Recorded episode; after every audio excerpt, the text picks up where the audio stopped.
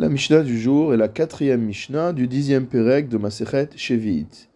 Dans la Mishnah précédente, nous avions vu que prosboul est nommé que lorsqu'une dette est couverte par ce qu'on appelle le prosboul, alors cette dette n'est pas annulée par la Shemitah. Elle échappe au principe de Shmitat Ksafim. Notre Mishnah va nous expliquer en quoi consiste ce prosboul. Zehu gufo shel prosboul. Voici le principe du prosboul.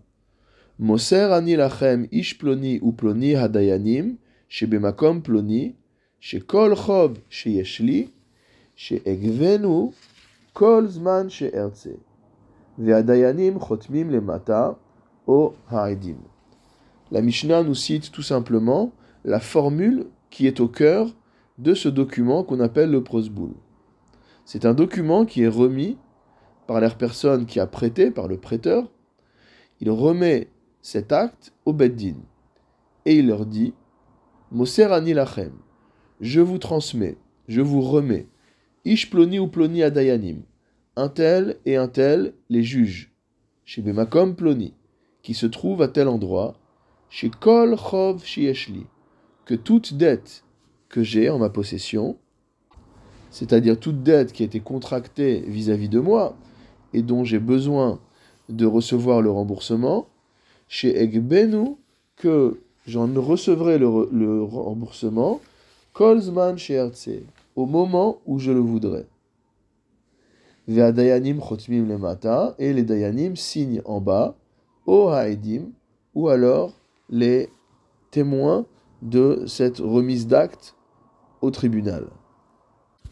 En d'autres mots, c'est-à-dire que la personne qui a prêté de l'argent remet le droit de recouvrer la dette au tribunal, transmet ce droit au tribunal.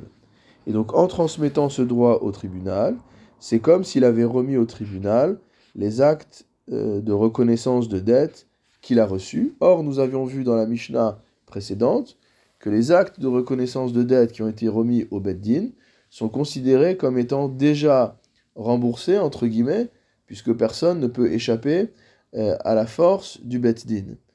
Donc lorsque c'est le Beddin qui doit recouvrer l'argent, on considère qu'en principe l'argent est déjà recouvré, et pour cette raison, ces dettes échappent au principe de Shmitat Ksafim, de l'annulation des dettes de la Shemitah, car l'annulation des dettes de la Shemitah ne concerne que les particuliers, de la manière dont les choses ont été exprimées dans le Pasuk. Le Barthénora répond à la question de savoir pourquoi notre Mishnah précise qu'en bas du prosboul signe les Dayanim ou alors les Edim, donc les juges ou les témoins. Et il nous dit les Achikatane Adayadim ou Aedim, la raison pour laquelle il est marqué dans la Mishnah que peuvent signer aussi bien les juges que les témoins, les la metra ed liot dayan ou adayan ed. C'est pour t'apprendre que le témoin peut faire office de juge ou que le juge peut faire office de témoin.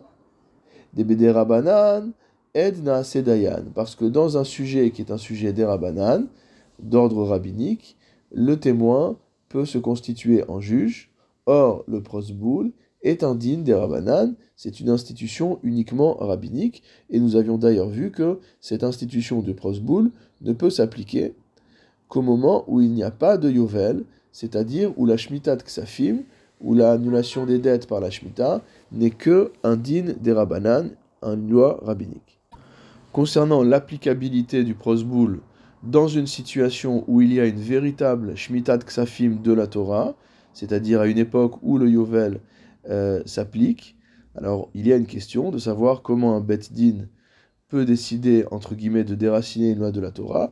Et donc, ce sujet fait l'objet euh, de discussions dans la Gemara et dans les Rishonim.